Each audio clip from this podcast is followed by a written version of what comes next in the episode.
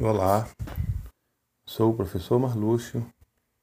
Estamos no podcast número 2 de Educação Física do primeiro bimestre do módulo 1 do ensino médio das unidades escolares da DIESP. Hoje vamos conversar sobre a violência no esporte, racismo e brigas. Não há dúvida de que a violência no esporte advém de uma face da sociedade que engloba a violência no cotidiano. O esporte, que teoricamente deveria combater a violência, passou a ser a própria forma de manifestação desse fenômeno. Infelizmente, tem sido cada vez mais frequente a violência no esporte. Seja em qual modalidade for, seja em, qual, em que país for, o esporte tem ocupado um lugar de destaque nos noticiários há muito tempo, muitas vezes pelos motivos errados, violência e agressividade, e não pela beleza do esporte.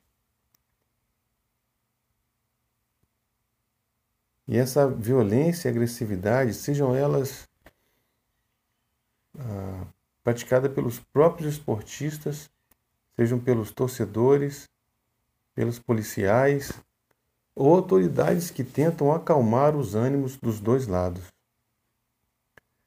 As causas da violência no esporte não se sabe exatamente qual, quais são. Pode ser ego, falta de confiança ou imbecilidade, nunca saberemos mas sabemos que a impunidade é um fator determinante para a continuidade desse quadro.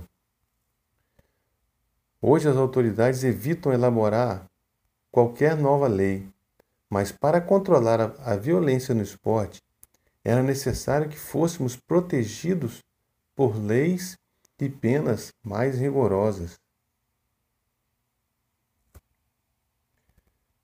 É uma pena que muitas pessoas que se julgam adeptos do esporte promovam a violência.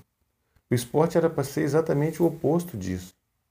O esporte remete-nos a desafio, time, grupo, habilidades, talento, irmandade, dedicação, saúde e mais uma porção de ideias que deveriam nos unir, ao invés de separar-nos. Deveríamos todos ser gratos pelo esporte, pela prática, pela luta individual ou em grupo, pela oportunidade. Deveríamos apoiar uns aos outros. Mas não. O que vemos constantemente são dois lados que odeiam-se, torcedores, grupos de grupos rivais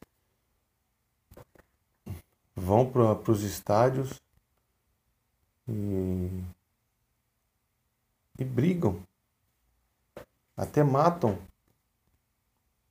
por causa da, da rivalidade. Que não buscam somente ganhar, mas procuram, querem humilhar o adversário. E assim promovendo uma violência terrível. E o racismo, o que dizer? Você já teve essa experiência horrível? Tem duas pequenas histórias que eu gostaria de compartilhar com vocês. Certa vez, quando mudava de Brasília para jogar em Dracena, no interior de São Paulo, aos 19 anos, Jami foi o único a ser revistado no ônibus, em uma batida policial. Ele conta que se sentiu humilhado e chorou muito depois. Essa é uma das várias histórias que viveu recheada de preconceito. Se você não é uma pessoa famosa, qualquer lugar que vai é motivo de desconfiança. Infelizmente, temos que lidar com isso no dia a dia. Tem muita gente que não entende. Talvez porque nunca tenha passado por uma situação dessa, declarou Jean-Pierre Volante e camisa 10 do Grêmio. Por isso é tão importante falar sobre identidade, raízes e tradições históricas. É preciso colocar o holofote sobre a violência causada pelo racismo. É o que propõe o Dia da Consciência Negra, celebrado em 20 de novembro. Foi muito bom estarmos juntos em mais esse podcast. E até o próximo.